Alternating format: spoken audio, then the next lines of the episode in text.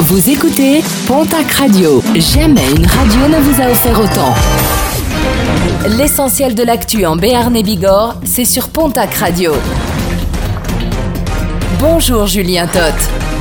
Bienvenue à vous. L'actu de ce 27 octobre, c'est tout d'abord ce combo gagnant pour un automobiliste. Lundi, alors qu'ils effectuaient une opération de contrôle de vitesse, les policiers de Pau ont contrôlé un individu qui circulait à 133 km par heure au lieu des 50 autorisés dans l'agglomération.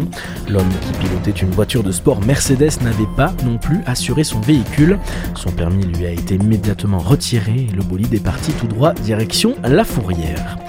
Qui en veut au palmier de Mourinx Eh bien, c'est ce que l'enquête devra déterminer. Dans la nuit de dimanche à lundi, plusieurs palmiers de l'avenue Charles Mouron ont été incendiés. Quatre conteneurs ont également pris feu.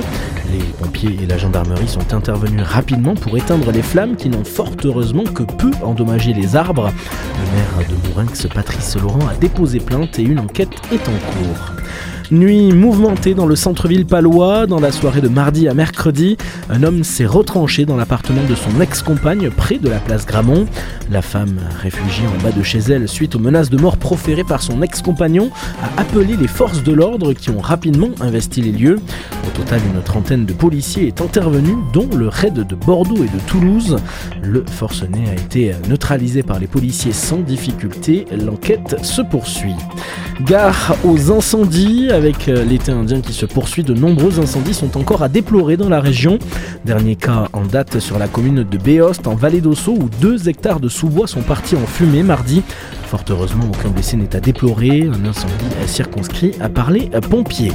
Et puis, la palombe bleue de retour en 2024. Promesse faite face au Sénat ce 25 octobre par la secrétaire d'État en charge de l'écologie. Bérangère Couillard promet en effet un passage quotidien du train de nuit par Dax, Bayonne, Pau et Orthès, et ce à partir de 2024.